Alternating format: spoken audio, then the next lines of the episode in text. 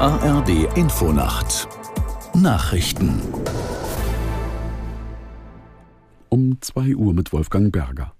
Israels Ministerpräsident Netanyahu hat die Forderung der Hamas nach einer Waffenruhe zurückgewiesen. Zudem habe er den Streitkräften befohlen, sich auf einen Einsatz in Rafah sowie in zwei Flüchtlingslagern vorzubereiten, erklärte der Regierungschef. Aus der Nachrichtenredaktion Ulrike Ufer. Die Annahme der so wörtlich bizarren Forderungen der Hamas werde nicht dazu führen, dass die Geiseln freikämen. Vielmehr lade ein solcher Schritt nur zu einem weiteren Massaker ein.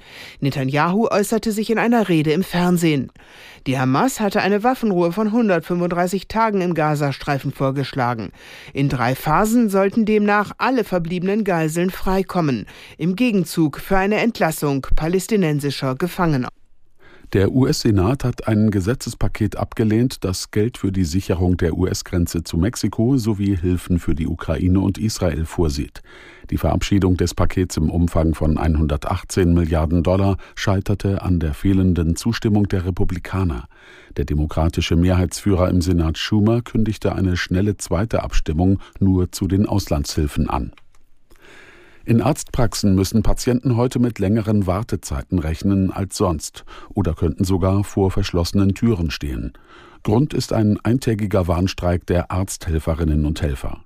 Der Verband der medizinischen Fachberufe hat die rund 330.000 medizinischen Fachangestellten aufgerufen, die Arbeit niederzulegen, um Druck auf die Arbeitgeber in der aktuellen Tarifrunde zu machen. Verbraucher sollen besser geschützt werden, wenn Auskunfteien ihre Daten sammeln und auswerten. Einen entsprechenden Gesetzesentwurf hat die Bundesregierung auf den Weg gebracht. Aus der Nachrichtenredaktion Tabia Panda. Es geht um das sogenannte Scoring. Dabei sammeln Auskunfteien wie die Schufa bestimmte Informationen, um die Zahlungsfähigkeit von Verbrauchern zu prüfen. Laut Gesetzentwurf dürften Auskunfteien in Zukunft bestimmte Daten nicht mehr nutzen, zum Beispiel ethnische Herkunft, Gesundheitsdaten, der Wohnort oder Informationen aus sozialen Netzwerken.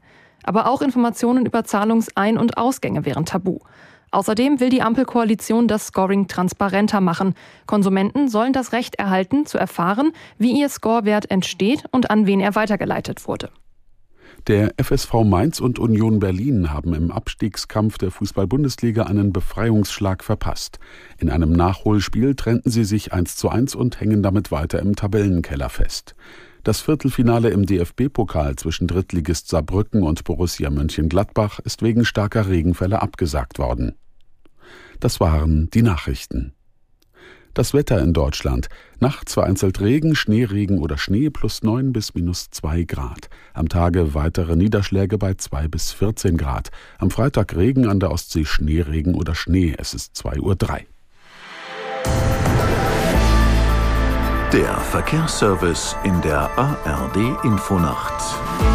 Mit einer Unwetterwarnung für Teile von Rheinland-Pfalz, Hessen und Nordrhein-Westfalen. In der Eifel, im Vogelsbergkreis und Westerwald kommt es bis morgen früh zu ergiebigem Dauerregen. Dabei werden Niederschlagsmengen zwischen 60 und 80 Liter pro Quadratmeter erwartet. Bäche und kleinere Flüsse können über die Ufer treten, Überflutungen von Straßen und Erdrutsche sind möglich. Und eine Meldung von den Straßen, die A59 Dienstlaken Richtung Duisburg ist zwischen Duisburg-Fahren und Duisburg-Marxloh bis Montag wegen Bauarbeiten gesperrt. Kommen Sie überall gut durch die Nacht. Die ARD Infonacht. Von NDR Info aus Hamburg, ich bin Tom Westerholt. Es gibt so Reizworte, da nehmen wir innerlich Haltung an. Gentechnik ist so eins. Deswegen war der Umgang mit genetisch veränderten Pflanzen in der EU auch bisher streng reguliert. War. Denn seit ein paar Jahren gibt es mit der sogenannten Genschere die Möglichkeit, sehr gezielt das Erbgut von Ackerfrüchten zu manipulieren. Die Hoffnung dabei, landwirtschaftliche Produkte könnten Wetterextremen wie Hitze, aber auch Überschwemmungen besser widerstehen. Deswegen will die EU-Kommission solche grüne Gentechnik